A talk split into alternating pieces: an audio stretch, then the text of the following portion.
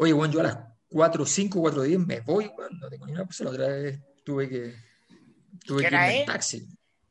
Las 3, 18. Chucha la wea, ya.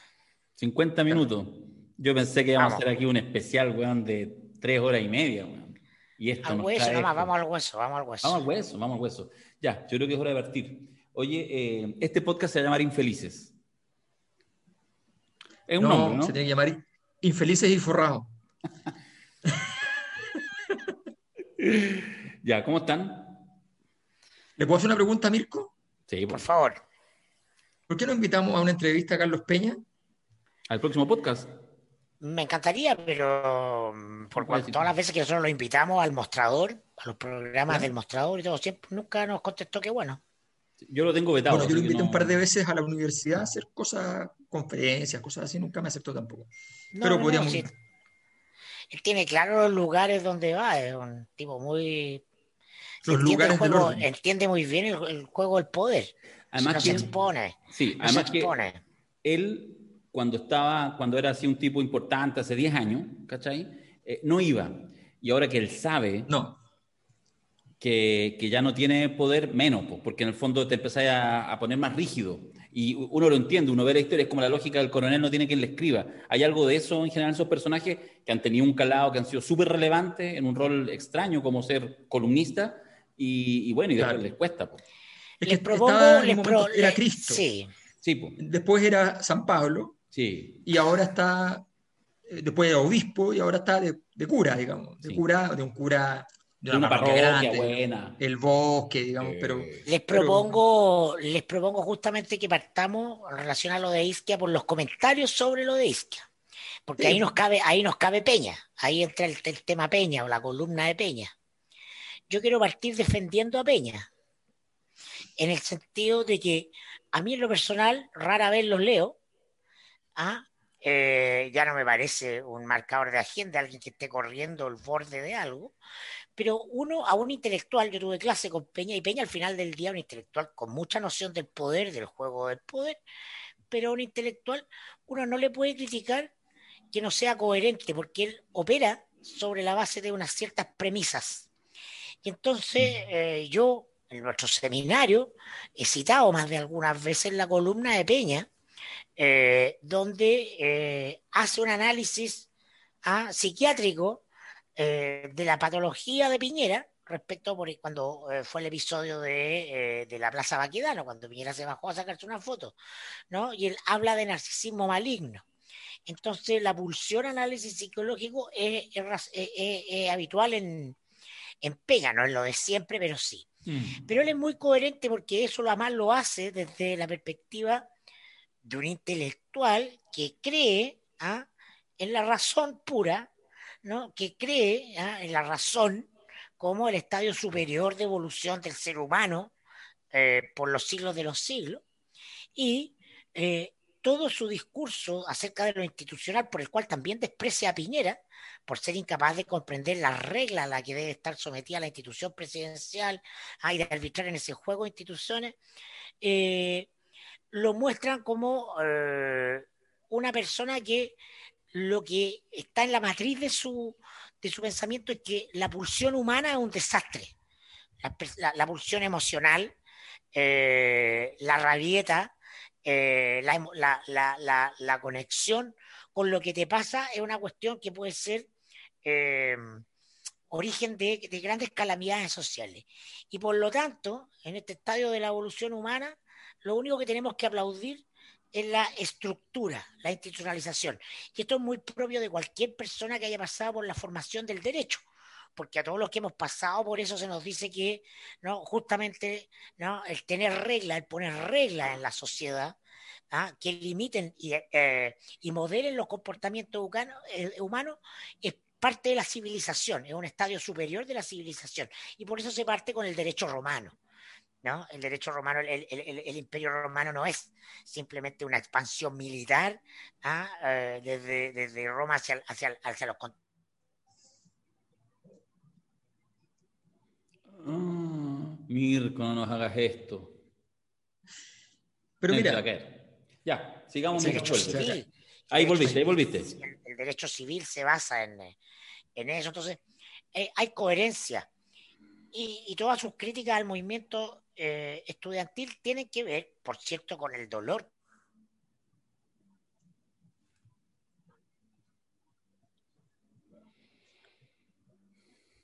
lo metieron a él como conejillo de India, ¿no? Justamente en como nunca despreciar las pulsiones, ¿ah? las pulsiones incontroladas, ¿no? Aquello que está fuera de lo protocolar, de lo normativo, del comprender eso. Entonces, en ese sentido, yo me parece que Peña, justamente, yo estoy en la antípoda, yo creo que para iniciar los fuegos, creo que lo de Isque anticipa el tiempo que viene, pasamos de la era de la razón a la era de las emociones.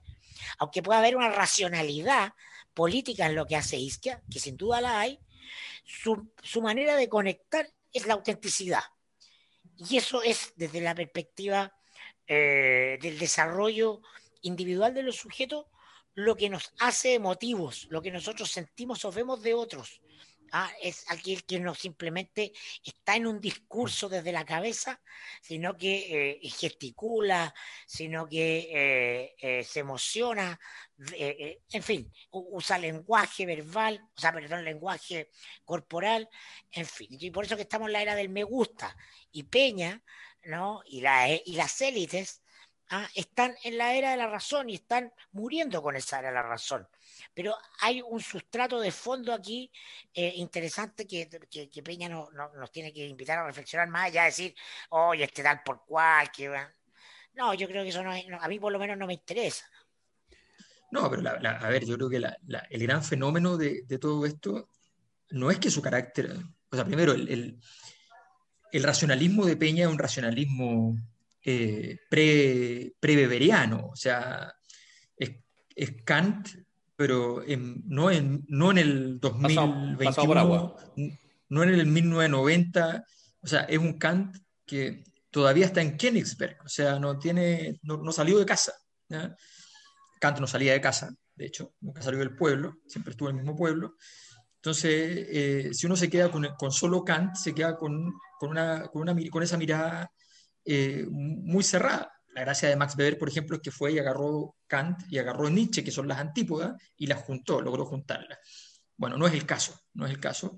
Y en general... Pero Peña, se queda en, Peña se queda en esa mirada. Yo tuve dos años clases con él. y por eso apelo a que siempre ha sido coherente consigo mismo. ¿Sabes? Una, una, cosa, Alberto, solo parte porque además te, miré un, un, un, tuiteo largo que subiste anoche o hoy día de la mañana, no me acuerdo. Sí, anoche, sí. El, que me pareció más, muy bueno, por eso más creo que, creo que podéis dar un, un, hay un apunte más, más completo y más complejo.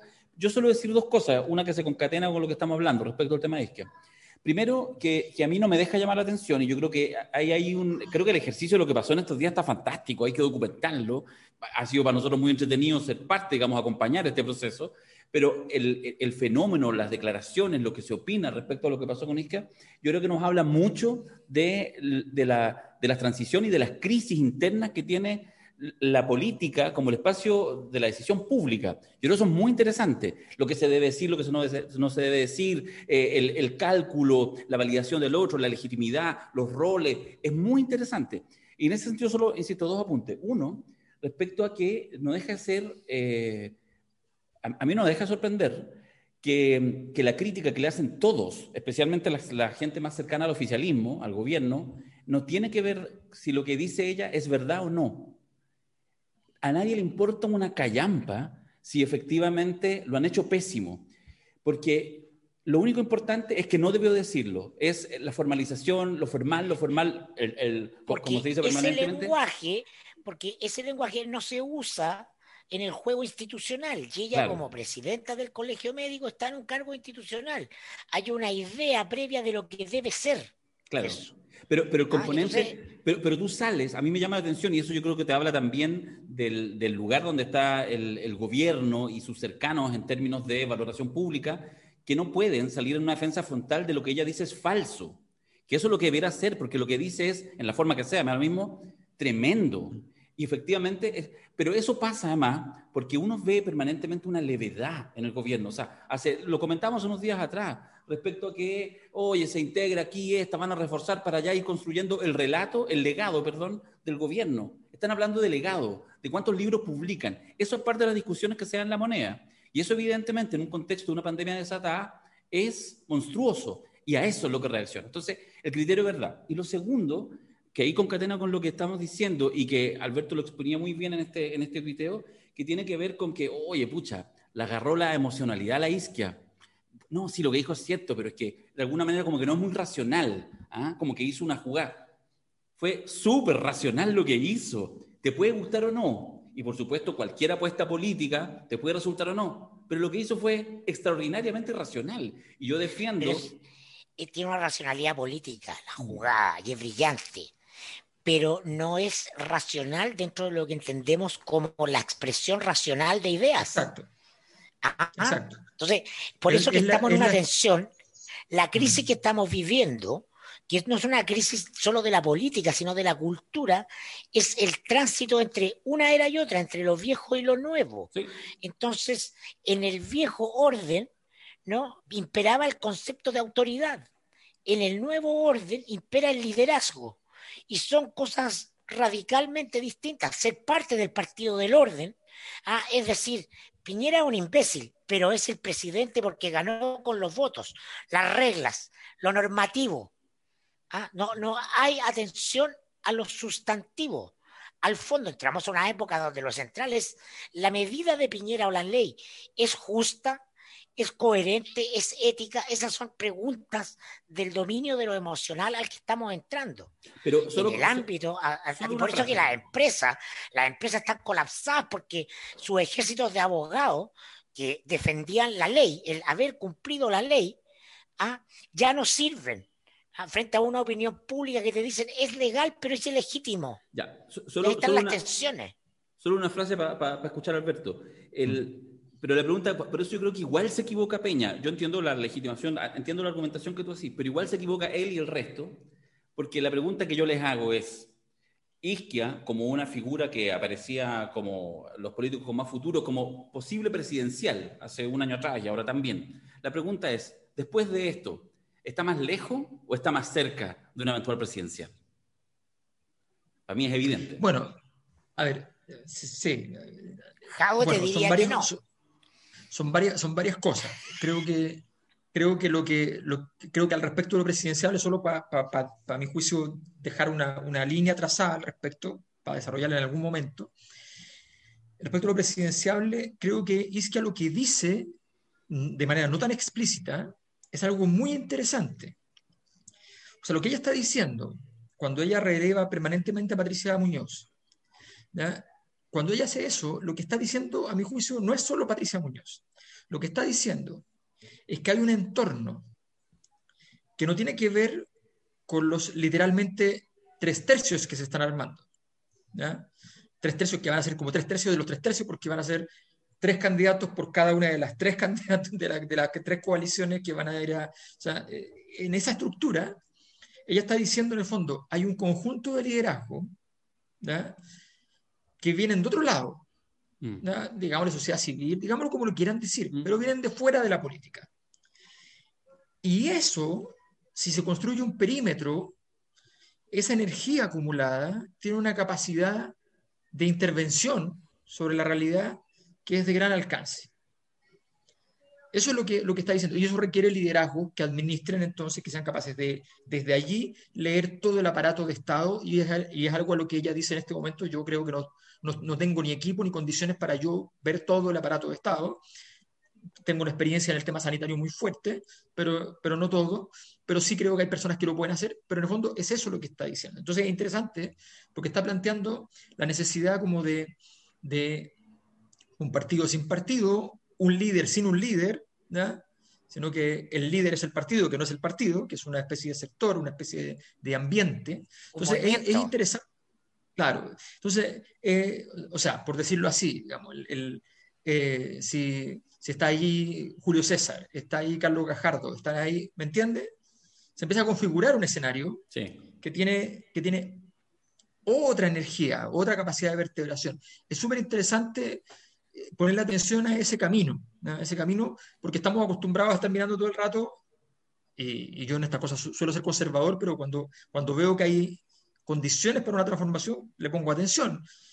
eh, cuando uno ve que efectivamente hay una energía, que es lo mismo que se revela en este caso, lo que se revela en este caso es que la, la declaración de Isquia, que es una declaración que es sofisticada en términos argumentales, que es algo que hay que dejar en claro, que tiene una forma de autenticidad.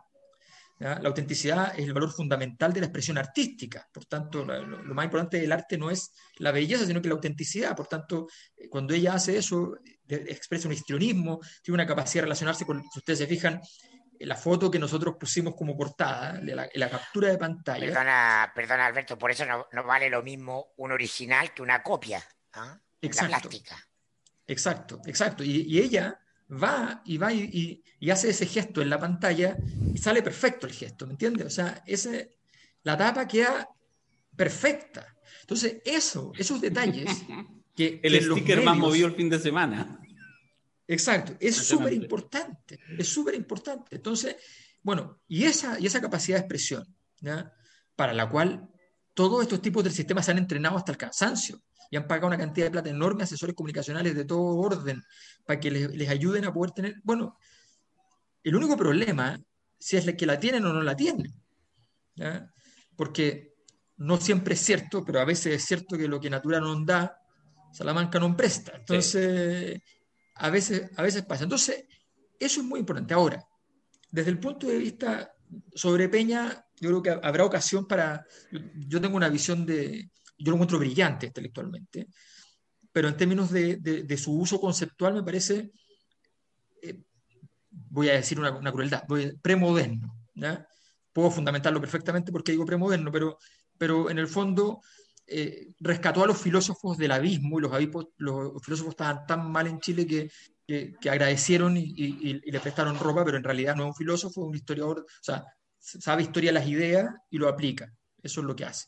Pero bueno, más allá de eso, yo creo que lo importante de la, de la, de la, de la escena es que en el fondo hay un... El, discurso es redondo de, de y las reacciones hablan también de una voluntad. Hay dos voluntades muy claras y que, quien no las vea, y me parece sorprendente que en el medio hay una incapacidad de lectura tan grande. Impresionante. creo que también es una cosa formidable. O sea, yo no he visto todo, pero, pero la verdad es que lo que he visto me sorprende. Isca Siches dice desde el principio, anuncia en el fondo con letras de liquidación, que viene, que va a decir algo, porque dice, yo cada vez que he hablado normalito, no pasa nada. Exacto. Anuncia, dice, es evidente. Luego tira el tema de la trazabilidad y dice la trazabilidad es la clave en todas partes del mundo y aquí esto nos está costando muertos. Cuando ya tú dices esto está costando muertos, es obvio que alguien ya va por un camino más complejo. Y menciona la investigación de la fiscalía. Y menciona la investigación de la fiscalía. Yo fui a declarar a la fiscalía. Y nota al pie, el mismo día, o sea, el día siguiente, la hija de Sebastián Piñera, doctora, epidemióloga, ¿ya? Va y dice lo mismo.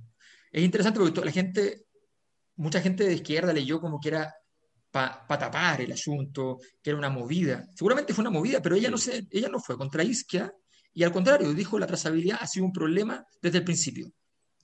Y la trazabilidad, nuevamente volvemos al inicio, es la variable más importante junto con medidas que sean eficaces, como lo que dijo Isquia, las cuarentenas oportunas y cortas, intensas, oportunas y cortas, porque si no se pierde eficacia, que es lo que pasó en Chile. Entonces, en definitiva, eso, la parte sanitaria ella la deja súper clara. Y, y, redondamente en términos de, ella dice, aquí, y eso es lo más interesante, y, y nadie lo ha tomado, eso es sorprendente, nadie lo ha tomado, dice, aquí hay una política sistemática de cómo llevar la pandemia que no ha dependido de si está Mañalich o París y que normalmente que está más arriba. Y que está más arriba. Y que, todo el mundo se da cuenta. Oye, porque si esa es la weá, si esto es el rey desnudo. O sea, viene París, se defiende, no sé qué. Pero si obviamente nos damos cuenta que es intrascendente. Las opiniones de Maña han hecho en este tiempo, ¿por qué son? ¿Porque tiene tiempo? No, pues, weón, si tienen ellos la, propia cagada, pues, y lo demuestran Porque le está haciendo su propio. Y les aparece haciendo su, Palacios al lado. París. Les aparece Lucas Palacio al lado de, de Enrique París y lo deja. O sea, permanentemente se ha demostrado que no tiene el control de la agenda. No, y no tiene, o sea, no tiene el control de nada de lo que el gobierno toma como decisión. Y en definitiva, entonces está encargado de ir a tapar los hoyos, lo que es una pega horrible para un ministro en un área como esta y en una temática como esta. Entonces, en medio de eso, o sea, ese argumento de que hay una cuestión continua, que la mesa COVID-19 es irrelevante, es muy fuerte, es muy fuerte. O sea, están, tienen armado una estantería para poder un escaparate donde se ve una serie de, de personas que participan de las tomas de decisiones que no es verdad. Y, y, está diciendo que hay una cosa constante. Cuando tú estás en una situación como esa, pongámonos en la, condición de que ella no hubiese hecho esta declaración, ella se toma su prenatal, se tiene el prenatal, ya pasó la pandemia. Ya pasó lo, fuerte de la pandemia ya pasó, la mayor parte de la población está vacunada, se acabó el tema de efectos prácticos, políticamente hablando. ¿Qué habría pasado después cuando ella, dos años después, no sé, es candidata a cualquier cosa? Y le dicen, pero ¿cómo? Y usted, en su momento, ¿qué fue lo que dijo? Entonces, entonces tendría que haber sacado con otras chicas, así como, mire, yo dije esto, dije esto. No, pues, hay un momento en el cual hay una obligación política, hay una responsabilidad política que es dejar en claro la magnitud de lo que estás diciendo. Si tú y eso es racional. Si tú en el hospital con tu, con tu hijo, con, tu esposa enfermo o grave, llegas a urgencia y llegas musitando el argumento de que le duele un poco, se te muere en la, en la entrada, o sea, nadie te pesca. Mm. Tú llegas gritando y puteando a quien te encuentres, ¿ya? que no te haga caso, porque necesitas que te atiendan rápido. Eh, hay una proporcionalidad del actuar. Y ella lo que está haciendo es una proporcionalidad del actuar. Nosotros tenemos una, no te podría decir vocación, pero una inclinación, y por eso nuestro seminario pedagógica. Entonces, a mí me gustaría eh, remarcarle a los auditores un principio clave para distinguir eh, el análisis, porque al final, al final este, este podcast tiene muchas cosas, pero es política. ¿no? Nos interesa la política y el poder como, como núcleo central, como el, el, el, ah, ¿cómo se llama? la grasita de los obucos, esa que uno se come, la médula. Eh, la opinión ¿ah? de Isquia en el plano de la opinión genera todas las opiniones y cada uno va a opinar desde su lugar. Esa parte está perfecta, ¿no? vemos, no vemos el mundo como es, lo vemos como somos. Carlos Peña, la gente de la sensibilidad de derecha, los ultrafachos, el partido del orden, el rojerío, cada una forma de mirar, perfecto. Más allá de eso, ¿ah? que es Twitter, ¿ah? los medios, la opinión pública, lo que hay acá es un hecho político. ¿no? Separemos lo interesante es lo que ocurre acá, que es lo que dice Alberto, que es el hecho político, y es un hecho político, porque en política lo que hace es se llama tirar el mantel. Elige la, la jugada, hace la jugada que tiene que hacer, y él la explica además, dice, voy a tirar el mantel, ah, voy a usar este lenguaje, porque hasta el minuto me he portado como una señorita diciendo todo lo que tengo que decir. Y hablando como señorita y portando como señorita, no me pescan. Se acabó punto de inflexión, ¿ah? pic del rebrote, ¿no? A semanas de irse de prenatal, ¿ah? voy a dejar la, bandera clavada en Flandes. Y le cambia el escenario al gobierno y por eso tienen que poner acá la Rubilar, que se va a salir del colegio médico y poner a la Cecilia eh, Piñera Morel en, la tercera, llaman a la editora y le digo, oye, tengo que... Tienen que operar porque le mueve el piso, ¿por qué? porque Isquia no solo es la presidenta del colegio médico recién reelecta, ah, con un resultado contundente, sino que es la figura de opinión pública mejor evaluada, con mayor aprobación positiva. Y eso es un hecho político. Clave, no sería lo mismo que estuviera al medio en el montón, ¿ah? o que estuviera al final de la aprobación ciudadana. Entonces, deja al gobierno ¿ah? contra la pared en un tema de alta sensibilidad porque dice, no vale de nada tu vacunación, ¿ah? que es donde está puesta toda la ficha Piñera para ser ¿ah? el mejor presidente de la historia y apuesta a, destacar eso, que es su pulsión, ¿no? si no tenemos trazabilidad y hace un recorrido de la historia, ¿ah? desde el comienzo hasta ahora. Hagamos un disclosure, ninguno de los tres sabíamos a lo que venía Isque acá. No. De hecho, en la previa conversamos los tres, oye, tirémosle la presidencial, a ver si agarra en una de esas. Ese era como el, ese era como el cuento. Pero claro, ¿ah? Entonces, hay ese hecho político que es la coyuntura en el momento le cambia el escenario de administración y gestión de la pandemia al gobierno. Dice, el rey va desnudo, el ministro no manda, eh, las decisiones importantes se toman a otra parte, son unos tecnócratas, ¿ah? hay un proceso en fiscalía, lo recuerda, y en los puntos centrales no se ha hecho lo correcto ¿ah? en la trazabilidad. Y, está ahí el podcast para que lo vayan a escuchar de nuevo, porque tiene toda una racionalidad. Y segundo, dice, esto no puede seguir ya lo dice, un gobierno de derecha no puede seguir. Y entonces, en vez de decir Jadwe, Heraldo, hacen lo que dice Alberto. Dice, no, tercera vía, ¿Ah? y nombra a Pati. Nombra a Pati Muñoz. Dice, no, yo no, pero yo, cacho salud. ¿Ah? Puedo ser la ministra de salud, pero busquemos otro rostro porque distintos grupos que están organizando tienen que darle cuerpo a esto.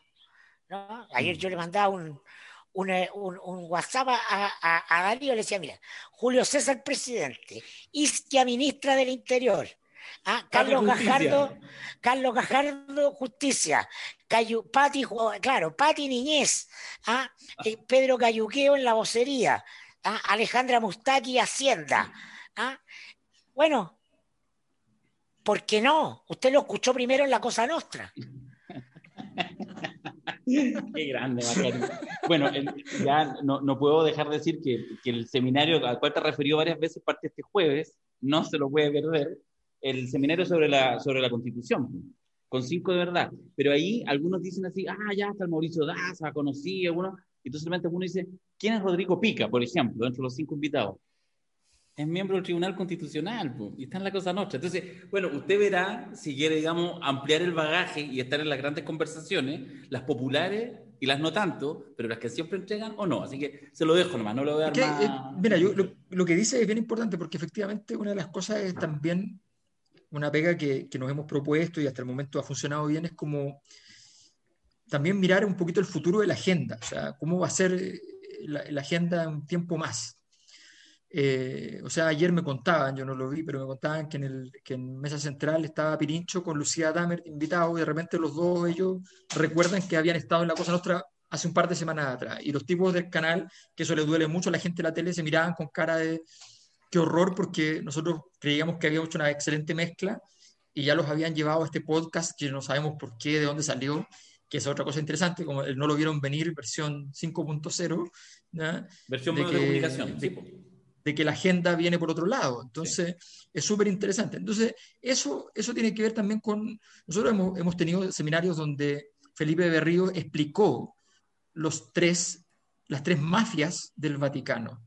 Explicó las tres mafias del Vaticano. Un sacerdote que está metido en la cuestión. Entonces, esa es, la, gracia de, entender el fenómeno, lo que decía Mirko, en términos de entender el fenómeno en términos políticos. Por eso es interesante entender que en este caso, por ejemplo, el gobierno toma una decisión, que a mi juicio es estúpida, pero toma una decisión, que es convertir nuestra conversación en un, en un insumo fundamental de la discusión política del momento. O sea, toma la decisión de que, ese, de que ese, eso que le llegó había tenido los Richter suficientes para convertir, para mejor llevarlo si era cinco o seis, pero prefirió llevarlo a ocho o nueve. ¿Por qué lo hizo? ¿Cuál es el fundamento de ese actuar? Vamos a ver, pero podríamos suponer algunas razones, ¿ya? Porque eventualmente está pensando en, ojo, los, gobiernos que están débiles a veces les sirven las gestiones de la derrota. Por ejemplo, les puede servir decir, ya, igual al 30% de la gente le va a parecer muy mal lo que hizo Isquia. Da lo mismo lo que diga, le va a parecer mal lo que hizo. Y por tanto, nosotros con una inercia del 30%, para un gobierno que tiene una, inercia del 15%, salvamos los muebles. Claro. Entonces le interesa entrar en el negocio. Ahora, eso supondría un acto de humildad y modestia que no me parece posible en el gobierno. Mm. Un gobierno que nunca está pensando en salvar los muebles, sino que cree que efectivamente luego de la crisis viene el momento en que llegan 6 mil millones de dólares encima. Mm. ¿ya? Siempre se lo imaginan en forma de plata. esa, esa, esa, es la dimensión Fredo de Piñera, la que un poco hemos jugado es esa. Es que en el fondo está en el hoyo, pero tres dados buenos y por lo tanto ya estáis pensando en el legado porque la vacunación va exitosa. Una vacunación que depende fundamentalmente de las universidades chilenas. Entonces, eso, yo creo que eso es una dimensión, ¿ah? uno lo, deja de lado, pero esa es la, el, la eterna reiteración de las caídas de Piñera y del gobierno en su conjunto, quienes están ahí, es que efectivamente piensan que anotarse tres jugadas buenas después de un gobierno y de un presidente que más debiera estar preocupado en los tribunales internacionales de justicia, pero piensan que la pueden hacer. Y en eso es un poco lo que tú describes, Alberto, totalmente. Ahora, solo agregar una cosa, muy simple. En esta jugada del gobierno hay muchas cosas que le pueden servir efectivamente, pero hay una que no, claramente no la tienen dimensionada. Lo que están haciendo me recordó muchísimo a lo que pasaba aquí en España en la época que irrumpe como figura pública Pablo Iglesias, que salían a darle desde la derecha todos juntos. Y con el solo hecho de sobrevivir a eso, Pablo Iglesias crecía un montón. Desde que a Pablo Iglesias no le pasa eso, ¿ya? bajó, bajó, bajó, bajó. Ahora se inventó una, una estrategia para que ocurra y está ocurriendo, entonces seguramente va a lograr pegarse un ascenso. Pero es interesante porque, claro, miden, miden su propio ganar, pero no se dan cuenta que están construyendo una isquia es muchísimo más poderosa, ya derramándose en otros ámbitos. O sea, de lo sanitario, evidentemente, después de esta disputa, ya sale de lo sanitario, queda fuera de lo sanitario, sin que ella necesite transitar fuera. O sea, ella técnicamente necesitaba, y es una cosa muy interesante lo que hace porque se evita el síndrome Camila Vallejo, digámoslo así. O sea, ella, al hacer esta jugada, queda muy por sobre el cargo que tiene, mm. queda muy por sobre el colegio médico. Mm. Cuando, cuando Camila Vallejo ya estaba muy por sobre la fecha, ella decide ser candidata a la fecha. Y en ese momento arruina la situación porque además pierde la candidatura. En este caso, que entiende que que de aquí a fin de año ya su año se acabó en términos políticos y que tiene que salir por arriba. Y el gobierno toma la decisión de decirle, sí, nosotros la llevamos, usted quería 3.000 metros, le damos 5.000. Mm. Entonces, en términos de lo de, lo de Iskia es absurdo lo que hizo el gobierno. Tal vez en otras variables que están mirando les sirva. y, por, eso Jaude reacciona como reacciona.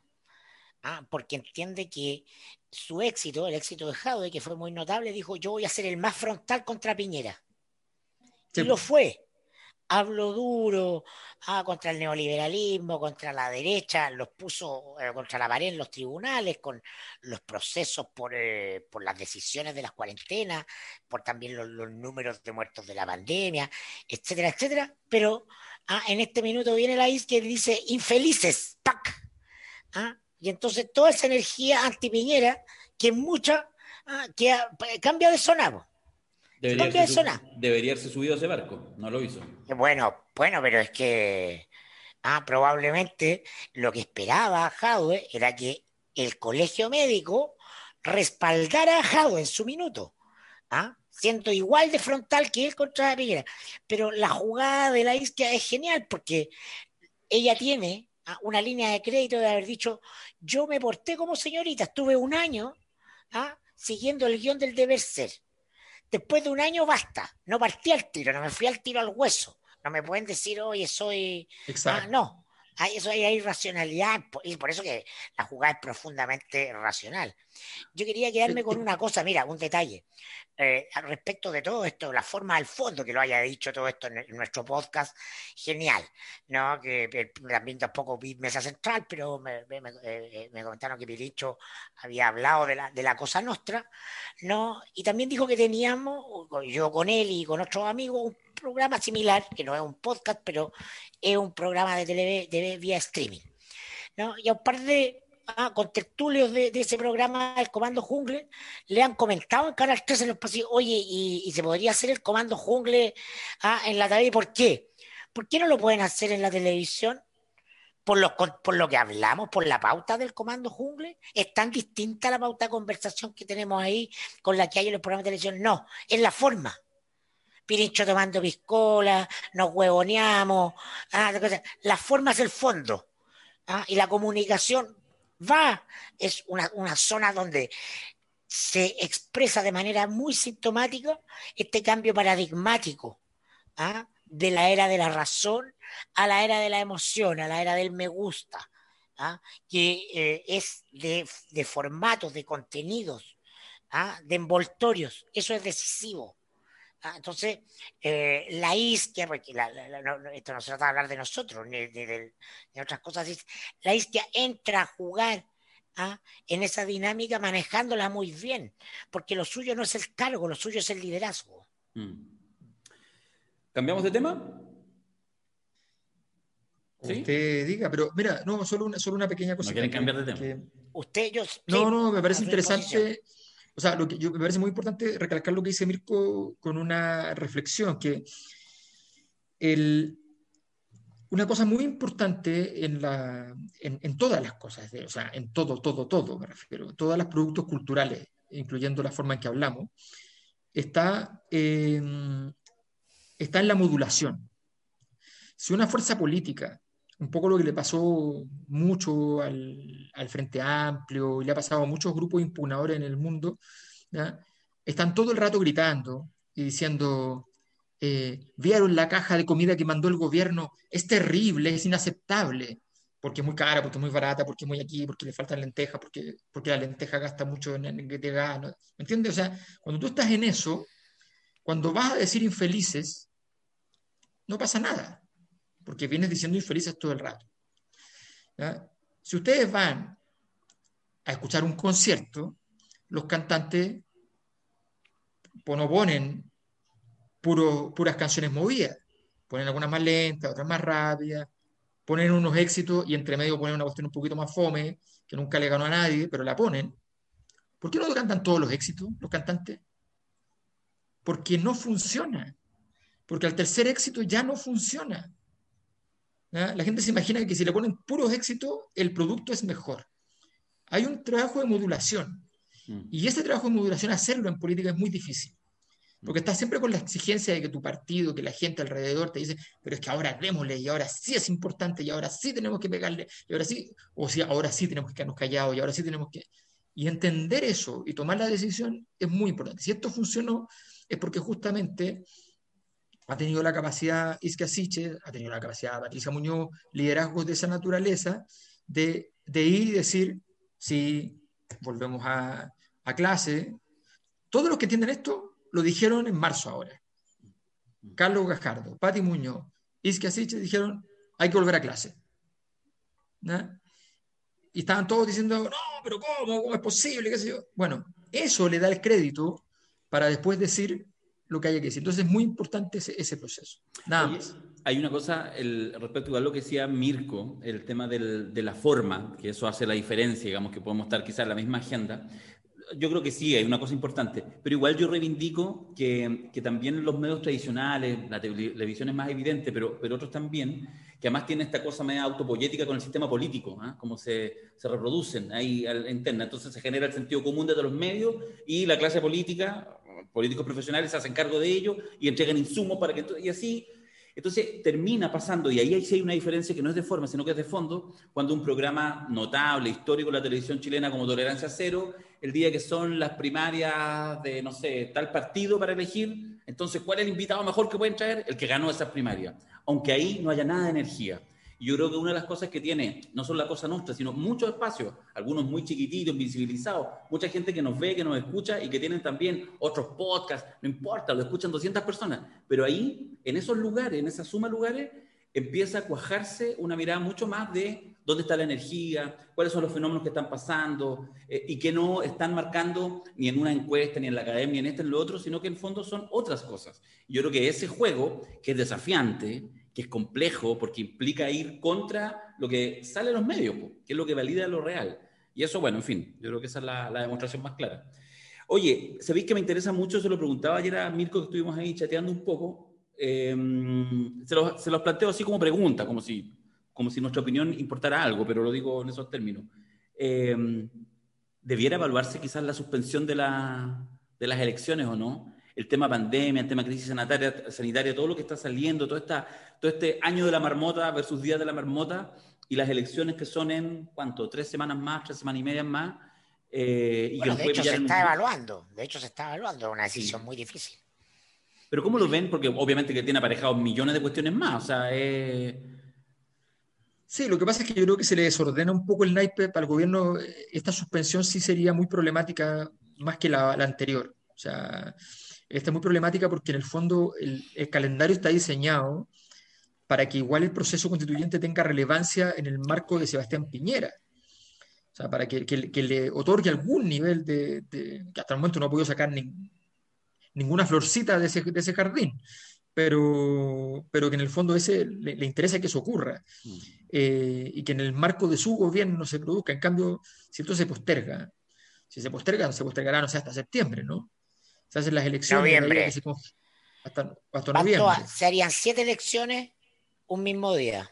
Bueno, eso, eso ya es brutal para el gobierno. Significa que básicamente la convención constituyente funcionaría en el, en el próximo. Pero, pero, me parece que en esa, mandato. Pero me parece que en esa tesis, incluso esa angustia, ese, ese, ese pasivo que se come el gobierno, eh, eh, me parece incluso más intenso el tema de la presidencial, porque de alguna manera todas las opciones presidenciales que florecen, pero como si estuviera así una, la mejor tierra de hoja del mundo, porque florecen candidaturas todos los días, eh, y competitivas y toda la cosa supuestamente, le falta la variable control, que es justamente la elección de esta elección, por pues, la del 11 de abril, que es la que determina cuánto están pesando, cuáles son las opciones, quién se cae. Es brutal para los partidos. Tendría que ocurrir algo, tendría que ocurrir algo muy por, eh, muy inesperado en términos de sanitario la pandemia. Ahí está. Mi jefe, al jefe. Siempre así como que va la, la de la fecha ahí. La, oficina. Ah, Darío Espinita. ¿Ah? No, me está mirando indignado, me está pidiendo que le vaya a traer café, ¿no? Porque aquí las cosas son como son nomás.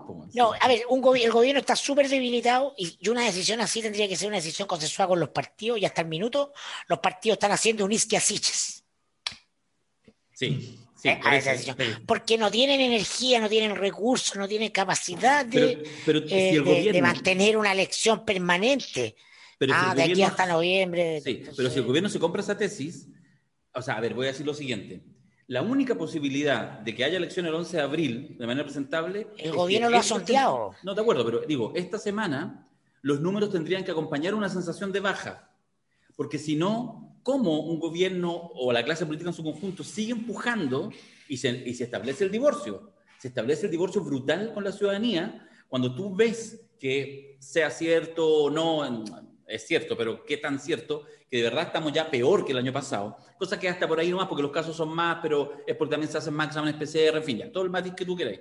Pero con este nivel, digamos, y tú empujas esto, o sea, solo yo creo que eso es presentable en la medida que haya una baja. Pero además, si después de las elecciones se provoca una, ya no sé si, es segunda, tercera, quinta ola, pero una ola que ahora es más intensa, de verdad que, o sea, van a estar puestos toditos. Darío, Darío la semana pasada, París y su equipo y las llamadas palomas en el gobierno estaban por la cuarentena total para la región metropolitana, estaban pidiendo eso, le estaban pidiendo eso algo, y se impusieron los halcones porque en ese mundo lo que prima es la actividad económica.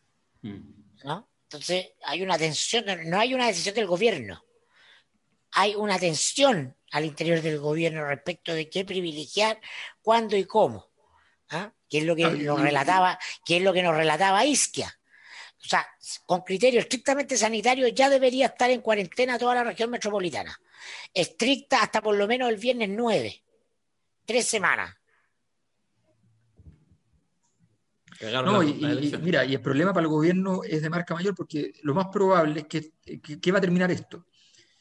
Que probablemente la mesa COVID ¿ya? va a tener que decir que lo que corresponde es suspender las elecciones y el gobierno va a tener que decir que lo que corresponde es hacer las elecciones. ¿Cuál es la razón económica para hacer las elecciones? Muy simple. Y es que si se suspenden las elecciones, lo razonable es suspender todo lo demás. Obvio. Si se suspende la cosa más importante, hay que suspender todo lo demás. Entonces, todo todo se suspende, los empresarios están convencidos de que, de que esto no tiene que... Eh, ahora, ojo, los empresarios perjudicados en general eh, por la pandemia, eh, o sea, aquí hay un cálculo que no solamente entre perjudicados, también entre ganadores, o sea, las grandes compañías de retail, qué sé yo, desde el comienzo de la pandemia empezaron a vender lo mismo por Internet que lo que vendían en tiendas. Mm. Por tanto, lo que se vende además en tienda ahora es un extra. Mm. Entonces, en realidad es una situación completamente distinta a la que uno se imagina. Lo que pasa es que uno ve los, comercios que caen, que son los que siempre caen, que son los, los moderadamente grandes, los medianos y los, pequeños, por supuesto. Algunos, algunos entre medio tendrá una, una condición específica que le permite subsistir. Los que caen son aquellos que no tienen padrino en el poder. ¿ah? Por, como por ejemplo los casinos.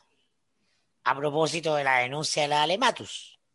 Sí, pues. ¿Ah? Yo acá en este tema, antes que, que lo tenemos, también creo que es importante tocarlo. De nuevo, más que el fondo, es la forma. Porque para mí, lo más relevante es que esta denuncia la haga Alejandra Matus.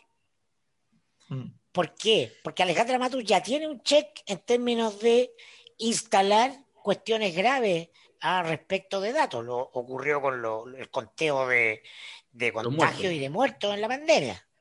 Tarde o temprano, los medios y el sistema tuvieron que rendirse, ¿no? Mm. A, está pasando lo a, la, a la Alematus.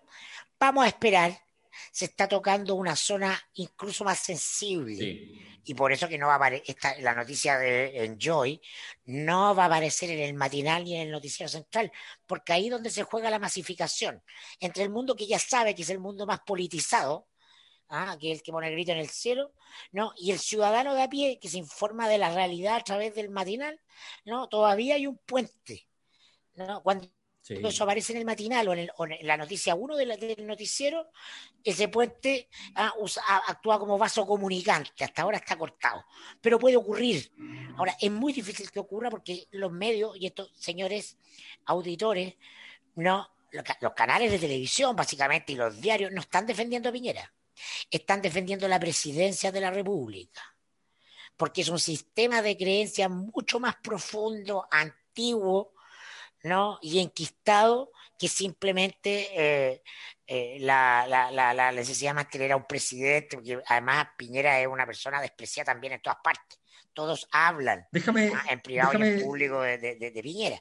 Entonces, eso es interesante verlo, porque se junta con el... Déjame comentar una cosa que, que, al que, al respecto me, me, escribió alguien que tiene una cierta... Yo podría decir que es alguien más bien cercano a la derecha. Entonces, y me, me dice una cosa bien interesante. Desclasificando. Es un análisis. Como, SQP, como en el SQP cuando les llegaban. Me está en este minuto escribiendo aquí el WhatsApp. No, no, no, no me llegó en este minuto, me llegó Otra esposa de futbolista y me dice que. no, pero lo que me dijo fue lo siguiente: me dijo, mira, mi impresión, me dice, es que la desesperación del gobierno, como para que Sebastián Piñera llame al dueño de la red, que además dicen que es un personaje así como, bien oscuro y qué sé yo.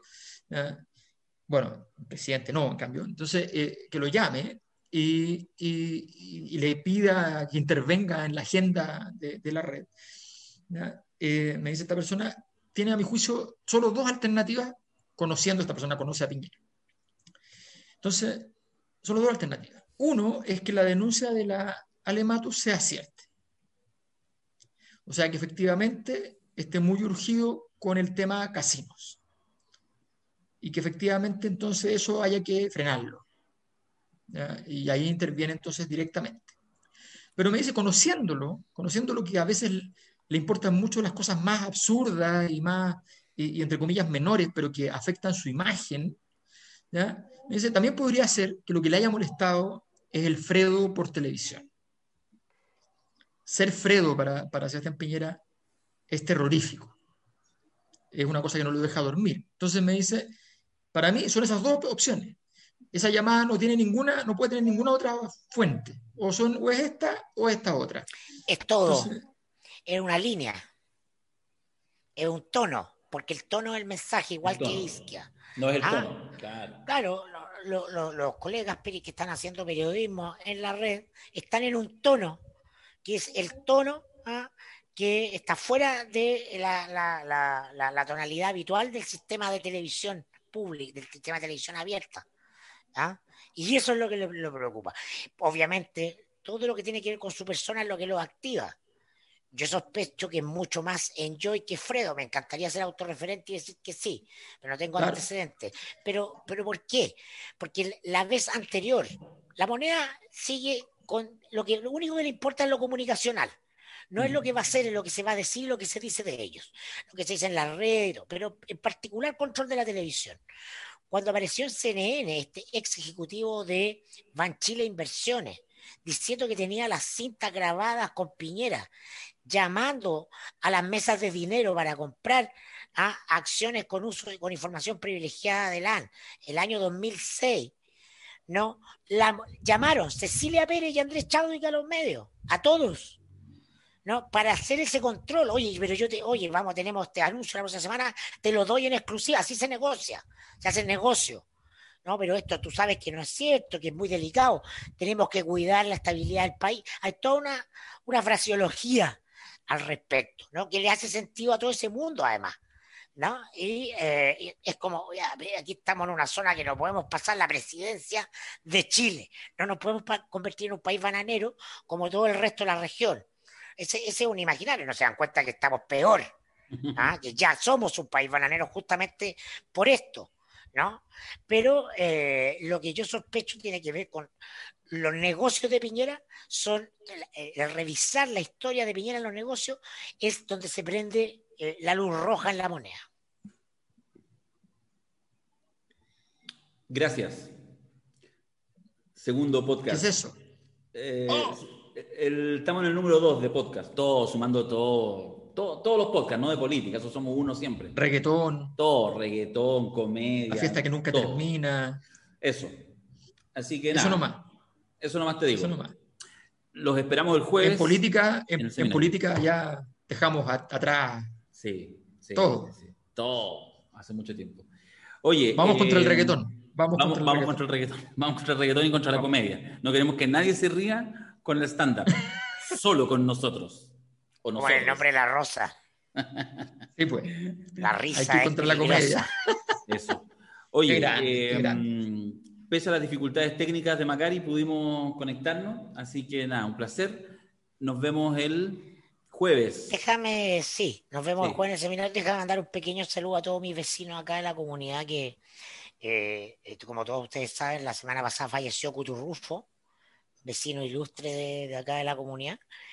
Y bueno, yo siempre he creído que la, parte más leve de una muerte se la lleva el muerto. Mm. Pero un abrazo sentido porque me, impactó ver eh, lo querido y reconocido transversalmente que era eh, el cutu, ¿ah? acá y en otros lugares.